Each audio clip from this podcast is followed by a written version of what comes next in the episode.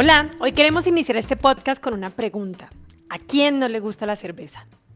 Tenemos de invitado a un emprendedor exitoso, creador de una marca de cerveza artesanal. Y tendremos con él una conversación poderosa para hablar sobre emprendimiento y aprender muchísimo el día de hoy. Bienvenidos a Almia Podcast. Aquí tenemos conversaciones con emprendedores y profesionales para hablar sobre empleabilidad y promover que generemos empleo a través de creación de empresas y también que los profesionales cada día estén más preparados para conseguir el trabajo de sus sueños. Ahora sí, iniciemos.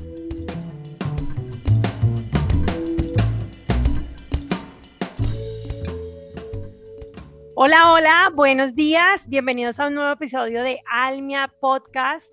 Aquí conversamos sobre empleabilidad, emprendimiento y productividad para inspirar a más personas a que generen empresa y también a que consigan el trabajo de sus sueños. Hoy estoy muy feliz porque estamos con un invitado muy especial, alguien que admiro mucho en, en todo lo que es el emprendimiento caleño. Les recuerdo que estamos transmitiendo desde Cali, Colombia. Y sin más preámbulo, les presento a Hernán Felipe Apraez Pastrana. Él es gerente general de cervecería artesanal Antaño. Por si alguno por ahí ya se ha tomado una cervecita de antaño, hoy lo tenemos aquí con nosotros. Lleva seis años con esta marca, con este sueño, esta empresa que, que ya todos vemos muy consolidada. Es economista y contador de la Universidad ICESI de Cali, Colombia. Y pues bueno, Hernán, bienvenido, ¿cómo estás? Hola, Hola Karen, ¿cómo estás? Muchas gracias. De verdad que gracias por la invitación. Bien, gracias a Dios. Ahí motivado y bueno, dándole duro a la cervecería. A la cerveza. ¿A quién no le gusta la cerveza? ¿Verdad, no? Verdad. Yo, yo soy eh, pues fiel amante de la cerveza y hace como un año em, empecé a probar cervezas artesanales. Y, y bueno, y ahí como que empecé a ver marcas y te quise invitar, Hernán, a este podcast porque, porque me parece muy innovadora tu marca y hay que contárselo a todo el mundo para dar tips y para motivar a otras personas que quieran emprender en este sector o en otros sectores. Entonces, pues bueno, muchas gracias por estar aquí. La idea es que nos la gocemos y que tengamos una conversación poderosa. ¿Listo? Ah, gracias, gracias, Karen. bueno, Hernani, ¿por qué eh, decidiste digamos, como que tener una empresa de cervecería artesanal. Cuéntanos un poquito de ti, quién eres y cómo iniciaste como emprendedor. Karen, mira, bueno, como tú dijiste, yo soy economista y contador. Eh, fui egresado a la Universidad ICESI de Cali. Pero bueno, digamos que mis inicios, no viéndonos muy atrás, como en el Colegio Claret, ¿sí? En el sur de Cali. Eh, desde ahí me empezó a gustar mucho eh, la economía, como literal quería estudiar economía, pero también siempre desde mi familia me recalcaron eh, pues crear empresa. Hemos tenido una familia que siempre han buscado como emprender en cualquier cosa, entonces como que ese ADN pues fue transmitido de, mi papá, especialmente a mí, y yo dije, bueno, algún día tengo que generar empleos, tengo que generar bienestar a, a la gente, ¿no? Entonces fue así como que yo ya tenía en la mente que yo quería crear empresa. Entonces cuando empecé en ICESI, bueno, hice mi carrera, hice las dos, las dos carreras y cuando me fui a hacer la práctica, yo quería algo distinto. Entonces no sé si yo te había contado, pero yo eh, viví en la India. Yo viví seis meses. wow. en la India. Sí, me fui pues precisamente con ISA, ¿sí? Entonces, estuve seis meses, me ofrecieron quedarme, pero pues la verdad yo ya tenía como la, la mente acá. Incluso cuando yo me fui a la India en el 2015, eh, fue a finales de 2015, ya la empresa estaba constituida. Nosotros empezamos en junio del 2015, sí, sí, hace ya seis años. ¿Y en junio del 2015 empezaste solo o fue con un amigo que dijiste, bueno, eh, empecemos a hacer cerveza? ¿Cómo fue yo, eso? Yo empecé con, un amigo que, pues, digamos, ya no estaba con nosotros, fue un socio inicial, éramos los dos. Y la idea era, pues él hacía en ese momento la cerveza, nosotros, digamos, manejamos la parte más administrativa y todo el personal, él era más en producción. Entonces nosotros, cuando empezamos como a analizar la opción de montar una cervecería, hay dos caminos, ¿sí? Pues como muy, muy normales en cervezas. Uno es montar una planta de producción, y dedicarse a la distribución. Entonces, a distribución a restaurantes, hoteles, a supermercados. Bueno. Y la otra opción era montar un bar cervecero con planta adentro, es decir, un brew pub. Es como un concepto muy americano y es muy famoso en las cervecerías americanas que montan la planta de producción al lado o adentro, o al fondo del bar. Entonces así lo montamos nosotros, al fondo del bar. Entonces comenzamos con él. Eh, al principio él estaba, pues como te digo, toda la parte de producción, la parte de, pues, de, la personal. Éramos como, creo que como entre cuatro o cinco personas ahí en el, en, la, en el bar. Yo no sé si tú conociste, no recuerdo. No, pues eh, no sé si de pronto es el que queda en el norte de Cali, el que quedaba, que estaba en Granada. Estaba en Granada, pero estaba al fondo de Granada, o sea, en una curva. La verdad, digamos de las Era una casa grandota. Sí, de ahí aprendimos mucho. bueno, es que les cuento que yo soy fiel, fiel cliente de, cervecería artesanal antaño. Voy allá a tomarme mi cervecita los viernes y ahí fue que otra vez conectamos con Hernán porque yo también soy graduada y sí, Y pues bueno, como fiel cliente me conozco, yo creo que su primer local. Entonces, ese, ese local grande de la curva fue el primero, ¿sí? Fue el primero. Y resulta que ahí fue, digamos, mucho aprendizaje, el tema de que era un local muy grande, pero nos faltaba como tener un concepto bien definido. Y aparte estaba un poquito, la ubicación era un poco escondida. Entonces nos tocaba jalar gente, o sea, había unos retos grandes ahí en el tema de, pues, conseguir clientes, ¿no? Y entonces, bueno, así, así, fue que empezamos. Ya tenía, como te digo, desde, desde mi casa como la idea de montar empresa, de generar empleo, me encontré con un amigo, como que logramos conectar en, el inicio con esta idea de negocio, nos pareció muy innovadora. Eh, en el momento de 2015 no habían bares así cerveceros en Cali, que fueran como con planta de producción de cerveza y bar al mismo tiempo, y ahí fue que empezamos a darle. Yo, como te digo, viajé a la India, viajé, estuve seis meses, pero definitivamente me vine porque tenía como esa responsabilidad y quería ya liderar como, como a fuerza de antaño. Y así, así fue el inicio. Súper, o sea, esas ganas de emprender te hicieron devolverte de, de te, escuché de una empresa que te propuso que te quedaras trabajando con ellos en India. Exacto. ¿Sí? Exactamente, sí. bueno, y lo mencionaste al inicio que es para generar bienestar y empleo. Qué, qué lindo eso, Hernán, porque yo creo que Colombia necesita mucho emprendedor apasionado con su idea eh, y que así se generen empresas exitosas para que se generen muchos empleos, ¿no? tenemos necesidad de eso en nuestro país, en nuestra ciudad. Eh, estamos hoy en agosto del 2021, acabamos de pasar una situación crítica en la ciudad de Cali, Colombia, y, generar empresa es algo heroico, porque está aportando al cambio de la sociedad, ¿sí? Bueno, ¿y, ¿y cuál crees tú ahorita con seis años que ha sido el factor para que, primero, antaño se mantenga. Hay una estadística, te cuento Hernán, de Confecámaras que dice que entre los primeros cinco años de un emprendedor, de diez emprendedores, siete desisten y solamente se quedan tres. Entonces te cuento que haces parte de la estadística de los tres emprendedores que todavía ah, continúan porque ya estás en tu sexto año. Sí, Vamos el Valle de la Muerte. Estás en el Valle de la Muerte, Survivor. Eh, Cuéntanos cuál ha sido ese factor. Primero, para durar seis años. Y, segundo, pues bueno, para eh, seguir creciendo, porque les cuento que antaño acaba de abrir una sede en la 66 para los caleños, para que el que no ha ido vaya, es una sede divina. Entonces uno lo que ve de espectador es que antaño está creciendo. Sí, sí, sí. Gracias, Karen. Em, yo pienso que es algo que, como que nos caracteriza a, mi familia, a mí, eh, digamos, antaño es muy familiar, ¿no? Yo hablo de familiar porque acá nos apoyamos entre todos y es la, constancia, o sea, no existir, siempre insistir, no, no existir porque muchas veces uno como que tiene obstáculos, pero se rinde a la primera, empieza a sacar excusas, entonces uno dice, bueno, no, ya el negocio no me está dando, démosle la vuelta. O sea, siempre buscar como alternativas. Eso es como nosotros, o sea, los primeros literalmente cuatro, de cuatro o cinco años fueron muy duros fueron muy duros para sostener el negocio en, esa, en ese local que te digo, porque allá no era rentable. Entonces nosotros era la forma de eventos, O sea, nunca, siempre quisimos como hacer algo nuevo para jalar gente y eso para mí me, me parece la constancia algo como pues fundamental obviamente para persistir en el tiempo. Obviamente también tú sabes que eso no necesita recursos, ¿no?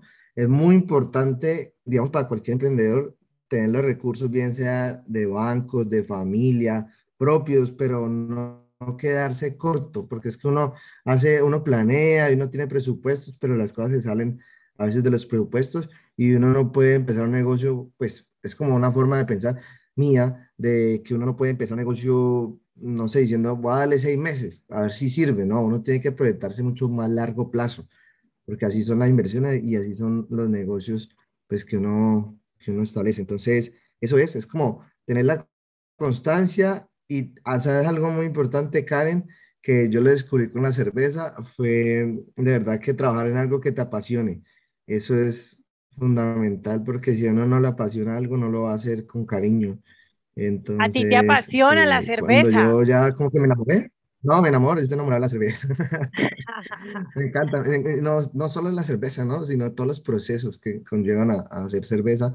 Y después cuando la gente toma una cerveza y tú le ves la cara como de felicidad, es como lo más satisfactorio que hay.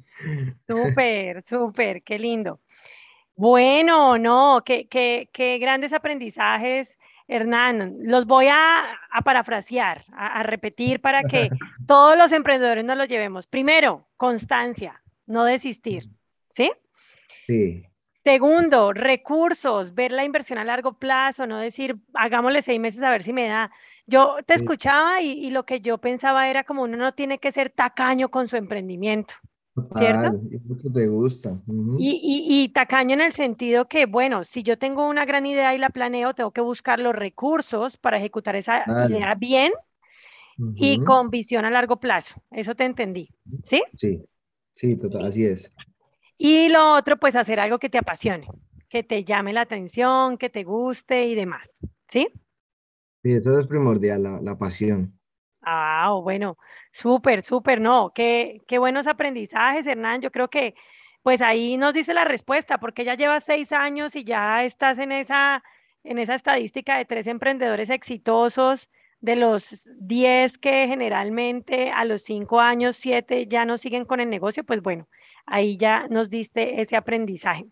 Y sobre el producto, sobre lo que te apasiona, eh, ¿Tú qué crees que es ese factor que te diferencia, Hernán? Porque te lo voy a decir como espectadora, ¿ya? Sí. Cada sí. vez que yo ingreso a mi Instagram veo que eh, Cervecería Antaño tiene una nueva cerveza. O sea, y te lo voy a decir, lo veo cada mes, más o menos. Entonces, sí, también te quise invitar porque me parece que eh, tu marca Antaño es muy innovadora en cuanto a producto y quisiera preguntarte ¿Cómo haces? ¿De dónde se te vienen las ideas? ¿Quién te motiva a ser tan ¿No? innovador? Mira, Karen, es que, digamos, nosotros estudiamos mucho el mercado americano, sobre todo el mercado americano de cervezas, porque allá en Estados Unidos las cervezas artesanales tienen un poco más del 15% de, de participación de general de las cervezas, y aquí en Colombia es como menos del 1%. Entonces yo me inspiro mucho en ellas sea, nosotros cogemos mucha inspiración de esa cervecería, como viendo las tendencias, porque los americanos están primero en tendencias a nivel mundial de cerveza artesanal. Y después conectamos esos con conceptos de Colombia y sobre todo vallecaucanos. Entonces, como que, bueno, empezamos a decir, hagámosle un homenaje a, ta, al cine, entonces, pa, un homenaje al teatro. Entonces, empezamos como a conectar con la cultura. Si tú te has dado cuenta, nosotros tenemos un tema de storytelling, o sea, a nosotros nos gusta contar historias. Y eso es lo que a mí me apasiona. Tú que me conoces, sabes que yo cuento historias y me alargo y, y, sigo, como que eso es como una de mis pasiones también. Entonces, como me encanta viajar, me encanta contar historias y por eso quiero como reflejar eso en las cervezas. Cuando una persona tome una cerveza, no solamente pues sepa como que, bueno, me sabe rico, sino que se lleve algo y aprenda algo. Entonces, como que nos ponemos propósitos, objetivos cada año. Entonces, este año dijimos, vamos a lanzar una cerveza cada mes. Por eso tú ves cada mes que hay algo nuevo.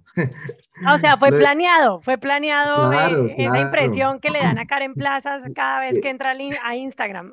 Y aquí a diciembre están todas planeadas. Es que ya tenemos todas las veces planeadas.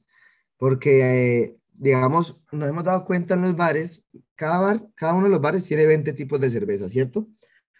Em, tenemos propias entre 12 y 14 cervezas y tenemos seis invitadas de otras cervecerías de aquí de Cali, bueno, del Valle, de Medellín, Bogotá, etc. Nosotros nos encanta ver que la gente le encanta, le encanta la variedad. O sea, que ve que tenés de nuevo, llegan y qué IPA tenés nueva. O sea, la gente está esperando alguno y que lo sorprendan. O sea, la gente no quiere las mismas tres cervezas de siempre. Porque con lo que pasa con la industrial, Karen, es que uno va al supermercado y siempre encuentra las más marcas industriales. Lo bacano de artesanal es que tenemos esa posibilidad de como que salirnos de la caja y decir, vení, ¿por qué no hacemos una cerveza con, no sé, chontaduro? Como que ve, ¿cómo así eso se puede? Sí, se puede. Entonces, como sorprender a la gente y decirle, mira, ustedes también pueden tomar cervezas con uva, con mora, con mango, o sea, como ese, ese tema de, de resaltar el, el, lo frutal, ¿no? Lo frutal y esa ventaja que tenemos aquí en el Colombia, de tanta variedad que tenemos de frutas, especias, entonces, por eso, como, sí, como Colombia tiene tantos estos ingredientes de frutas, especias, hasta elementos de repostería, de panadería y todo, dijimos como que tenemos todo un campo para innovar. O sea, no solamente a nivel de concepto de, de cada una de las marcas y el homenaje y la historia, sino de, de las cervezas. Entonces, por eso... Bueno, y Hernán, eh, tú mencionas eh, panadería porque hace poquito vi que lanzaste Nanay Cucas, que es una cerveza que tiene ¿Qué fue lo que vi? Cucas. O sea, es una cerveza que tiene cucas de la panadería, ¿cierto? Sí, sí, pan de cucas, sí. Tiene Cuca Liberal y Brazo de Reina. Es una colaborativa con una cervecería de Bogotá llamada Madriguera. Y es la segunda versión que hacemos. La hacemos cada año, pues. Es wow, wow, súper. Para los que no son de Colombia, cucas, brazo de reina, son postres, panadería, eh, típica de Colombia. Entonces, pues bueno, lo que van a encontrar en antaño, literal, como lo dice aquí Hernán, es historia. Aquí tengo una cerveza al lado mío. Eh, lo estamos grabando en la mañana, este podcast son las 9 de la mañana, no crean que yo tomo cerveza a las 9 de la mañana todos los días. Pero preciso tengo una aquí en, en, mi nevera y dije, ve, la voy a traer para leer la etiqueta. Porque realmente las cervezas de antaño cuentan historias. Voy a leer esta. Dice, toda una tradición cervecera de antaño con frutas de tierras nariñenses, como lo son el chilacuán y el motilón, dejando huella en la memoria de cada generación que lleve este apellido insigne. Apraes, bendecido por el sol y el aire fresco que baja de las montañas andinas. Wow, y esta cerveza se llama Apraes, que precisamente veo que es tu apellido, ¿sí, Hernán? Sí, sí, sí, sí, es mi apellido. Y esta cerveza, esa, ese texto lo creó un papá, que no fui yo, es el único que no he creado yo. Y él resulta que mi papá, él pues compone, él compone canciones, ¿sí? Y él ha hecho canciones para eh, música llanera, para música de tríos y entonces nos ayuda aquí con este texto. Eh, o sea, es como, realmente no es un homenaje para mí, es un homenaje para mi papá y para la familia paterna de antaño. Entonces esas frutas que son muy exóticas, lo que le aportan, digamos, el motilón es un color morado natural, porque nosotros no usamos ni colorantes, ni conservantes, nada así artificial. Entonces, ese, eso es como una, una agua pequeña, que es silvestre y literalmente hay que llevar una escalera y subirse al palo y bajarla, o sea, no la venden en los supermercados, no la venden en una galería, entonces es mm. difícil de conseguir. El chilacuán es otra fruta que esa sí la venden en la galería, pero pues de pasto y de nariño, aquí en el Valle es muy difícil también de conseguir, es, le dicen papayuela, y es una fruta que te aporta aromas como, como maracuyá. Entonces es un homenaje muy tropical, así muy frutal para la familia Praes. Y si tú ves en la, en, en la Praes, tiene un diseño precolombino. Eso fue hecho por un artista de pasto, un artista pastuso, que él hace pues parte del equipo de la gente que hace las carrozas, o sea, él hace carrozas para el carnaval de blancos y negros. Entonces es todo un artista, durísimo. Y, y eso, quisimos como hacerle un homenaje, rendirle un homenaje a Nariño y a mi papá y a su familia, a Price. Porque tú eres de Nariño, tu papá es de Nariño, ¿sí? Yo no, yo no nací, yo nací en Florencia, Caquetá, eh, acá en Colombia, me trajeron de un año para Cali, entonces me considero como muy caleño, llevo 27 años aquí, pero mi papá sí es de Nariño, papá de un pueblito que se llama Sotomayor, en Nariño. Sotomayor, wow, bueno, pues para que vean cuánta historia tiene esta cerveza que tengo en mis manos. Es un homenaje al, al papá de Hernán, es, es, un homenaje a la tierra nariñense donde es su padre y su familia paterna. Eh, tiene un poquito de artistas nariñenses, tiene frutas nariñenses. La verdad yo no las conocía, te cuento, chilacuán y el motilón, ni idea. O sea, ya me dieron ganas de verlas así en su estado natural y de probarlas porque ni idea. Y, definitivamente eso yo creo que es tu mayor diferencial, Hernán, y te lo digo pues como espectadora y también como amante del marketing y la publicidad. Em, yo veo mucha innovación y mucha historia detrás de cada cerveza. Es más, cuando voy a los, a los bares de antaño aquí en Cali, a veces me gusta que me, me lo sirvan mejor en la botella y no en vaso, porque como la botella tiene la etiqueta, me gusta leer la etiqueta. Ah, bien, bien, buena forma. Sí, sí, sí, para, para, bueno, para uno datearse, ¿no? Hay etiquetas sobre Andrés Caicedo, eh, ¿qué más tenés? Eh, y sí, creo que, ay, Piperipa, que es de Piper Pimienta, ¿no? Piperipa, Piperipa. Mira que hay, hay dos proyectos muy bonitos, ya que estamos hablando pues, de innovación. Uno se llama Piperipa, que es una, como una fusión, un juego de palabras entre Piper, de Piper Pimienta Díaz, y IPA, e IPA, que IPA es un estilo de cerveza el más vendido a nivel mundial, se llama India Pale Ale, son cervezas amargas, frutales, cítricas, entonces son de verdad que están gustando mucho. Mira que, Karen, el mercado ha cambiado bastante, hace dos, tres años las IPAs aquí en Cali, pues por lo menos nosotros en nuestros bares no pegaban, la gente no le gustaba lo amargo, Hoy en día la gente es mucho más receptiva a esto y, le gusta. La IPA donde la verdad es que más rotamos y siempre tenemos cuatro, cinco o seis IPAs entre propias invitadas. Entonces es muy interesante. Este IPA, esta IPA, Piperipa, es un proyecto donde nosotros buscamos como la IPA que más le guste a la gente. Entonces dijimos, este año vamos a sacar seis IPAs, ya vamos en cuatro. Y eh, vamos a, a, ¿qué? a cambiar la receta lote a lote, o sea, producción tras producción, cambiamos la receta, cambiamos todo el estilo de cerveza basado en una IPA, hay IPAs negras, blancas, café, rojas, hay IPAs con, no sé, vainilla, otras IPAs con lactosa, bueno, y eh, lanzamos con una misma etiqueta, le cambiamos la parte de arriba, el collarín, le ponemos un collarín con el nombre, y ya a la gente le ha gustado mucho eso, porque siempre encuentra una IPA nueva. Algo diferente. A Piper, exacto. y vas a decir, es un homenaje a Piper Pimienta también. ¿Quién es Piper Pimienta? Para los que no conocen. Eso. Bueno, él es, eh, fue eh, un salsero, intérprete de la canción Las caleñas son como las flores, cantante, intérprete y bailarín. Es todo un personaje y es como, ha sido muy reconocido, ha estado en diferentes grupos de salsa acá de Colombia y tiene ese como, ese récord pues de que cantó Las caleñas son como la flor y lo dejó como inmortalizado en su voz, ¿no? claro, ese es un clásico caleño, salsero. Para bailar. Para bailar, vea, para que nos peguemos una bailadita con piper pimienta y con la cerveza piperipa. Hernán, pero entonces yo tengo una gran duda. Llegas a tu casa, a tu oficina, te encierras en un cuarto y empiezas a innovar. o sea, detrás de todas estas historias de pensar, vení, juntemos piper pimienta con IPA, ¿quién está? ¿Tú haces solo ese proceso o lo haces en equipo? No sé si tienes una metodología. Cuéntanos un poquito ese proceso de innovación en antaño. Mira, que es que nosotros tenemos, mm, yo, o sea, a mí me gusta como conectar en equipo, ¿sí? No, generalmente todas esas ideas han, surgido en equipo. Entonces, un ejemplo, eh, nosotros tenemos un maestro cervecero, él también se llama Hernán, él vive en Jamundí. La planta, bueno, no vamos a hablar de la planta, queda a 15 minutos de Jamundí.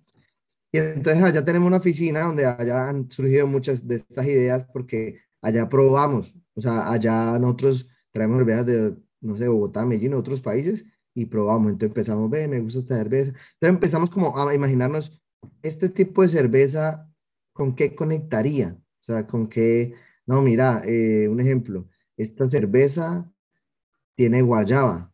Bueno, de pronto pensemos en alguna frase, alguna palabra, algo que relacione con guayaba. Serán guayabas. Es una frase típica de acá de Colombia.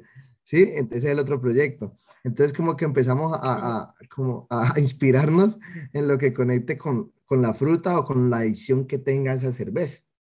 Entonces, o un ejemplo, ¿no? Que, no sé, eh, eh, Easy, Easy, ¿por qué Easy? Que es un salsero, bueno, que fue, que creó las carátulas. Entonces debe ser una cerveza rubia. Ah, ¿por qué? Porque, no sé, es, es tropical, pues, es amarguita, tiene carácter, como Easy, porque Easy pues, es como una persona que tiene carácter. Entonces, como que empezamos como a conectar ideas, ideas de esos personajes o esas, esa cultura con la cerveza. No es fácil, o sea, la cerveza no sale así como de la nada. A veces surgen las ideas literalmente tomándose un cóctel o comiendo algo, porque uno dice, ve, este cóctel en cerveza sabría bien, ¿lo han hecho? No, hagámoslo. O mira, esto, esta combinación, no sé, este tipo de comida o un postre sabe bien, ¿qué tal si lo replicamos en cerveza? Eso es, eso. Ya, digamos, la, el, tema de, los nombres, empieza uno a jugar ahí con B, ta, ta, ta. Nosotros tenemos diferentes nombres, unos, digamos, son los nombres de las personas como Casilda, Sí. Hay otros que son nombres como de la inspiración del libro de Andrés Caicedo, que es rubísima. Eh, digamos, también tenemos juego de palabras como mangosadera y así. Entonces, es como lo que nos va llevando en el camino la inspiración eh, en el momento de hablar. Eso lo hacemos con Hernán y también con Duber, que pues tú lo conoces, creo. Sí, creo que sí. Es, uno va antaño y siempre están allí. Creo que Duber es el que siempre está allí, con una sonrisa grandota recibiendo. Entonces, se nota.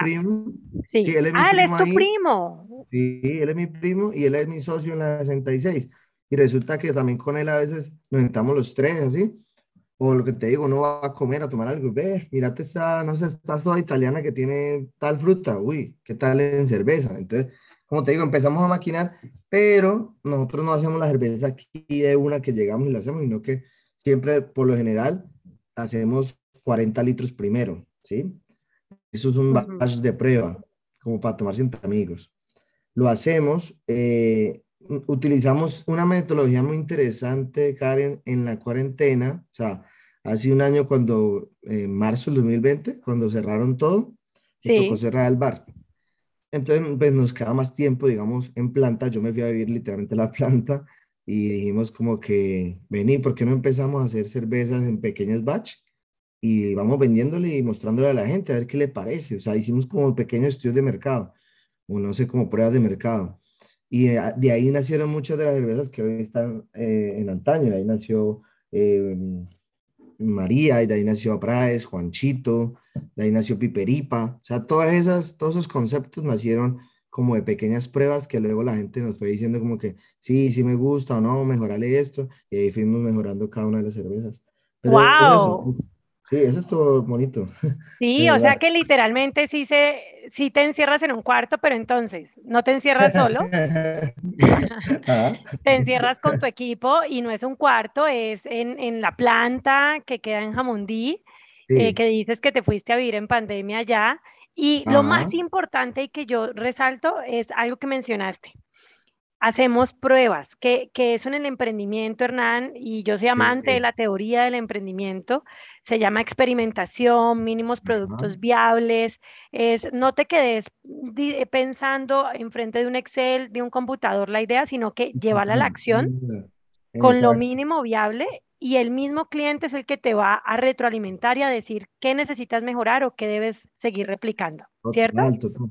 total. Mira que, ¿saben? De ahí ¿Qué hemos aprendido nosotros, digamos, en temas de cerveza? El que escucha esto, que sea cervecero, digamos, aquí en Cali, como nosotros ya hemos tenido pues una variedad interesante de cervezas, eh, ya sabemos aquí que aquí en Cali a la gente le gustan las cervezas ácidas, ¿sí? Ácidas que pues tienen lactobacilos, bueno, le aportan acidez láctica a la cerveza y sabe como una michelada, aparte que tienen sal. Entonces tenemos varias versiones así como con guayaba coronilla, ahorita vamos a sacar una con lulo, ahí te cuento. Y, mm. sí, y entonces eh, la de lulo se va a llamar Tuki Tuki Lulo. una frasecita. Tuki Tuki Lulo, una frase típica de Colombia, está bueno, está bueno. Y entonces, eh, ¿qué te decía? ¿Dónde estábamos? A mi superversión. Eh, no, que al caleño le gustan las cervezas ácidas. Ah, sí, mira, y también nos dimos cuenta un ejemplo que las IPAs o en general las cervezas, a la gente le gusta algo muy fresco, ¿sí? Pues para esos calor, algo muy fácil de beber. Cuando nosotros hemos tenido cervezas así como, por lo menos la de Nana y Cucas, que es más pesada, no rota tan bien como una cerveza ligera, como una mangosadera, como una rubísima, una easy. Entonces la gente le gusta algo más refrescante, más bien, o sea, en cambio lo pesado, como las cervezas densas, muy altas de alcohol, como que no se mueven tan bien. ¿Cuál es la que, más vendes? ¿Cuál es Yo tengo una preferida, ahorita te la digo, pero ¿cuál es, cuál es la que tú más ah, vendes? La que más vendemos actualmente se llama Rubísima. Ah, pensé que era mi preferida, porque la preferida mía es no, mi preferida es pues. Casilda, que contrario a lo que tú dices, Casilda es fuerte, ¿no? Es una, pues es oscura. Yo no sé mucho de cerveza a lo técnico, pero yo veo la Casilda, es una cerveza oscura, negra, como lo decimos los que cerveza negra, roja. Eh, sí, pero es que Karen, pero la, o sea, Casilda, si vos lo pones a, o sea, un cervecero llegue y la prueba, no es una cerveza negra, sino más bien marrón oscuro, y no es tan, no es tan fuerte, por eso es tan rica. O sea, a mí mm. Casilda mi cerveza favorita, ¿no? Mi Casilda también mi cerveza favorita. Y es porque es muy balanceada, o sea, es muy bien balanceada entre las maltas, los lúpulos.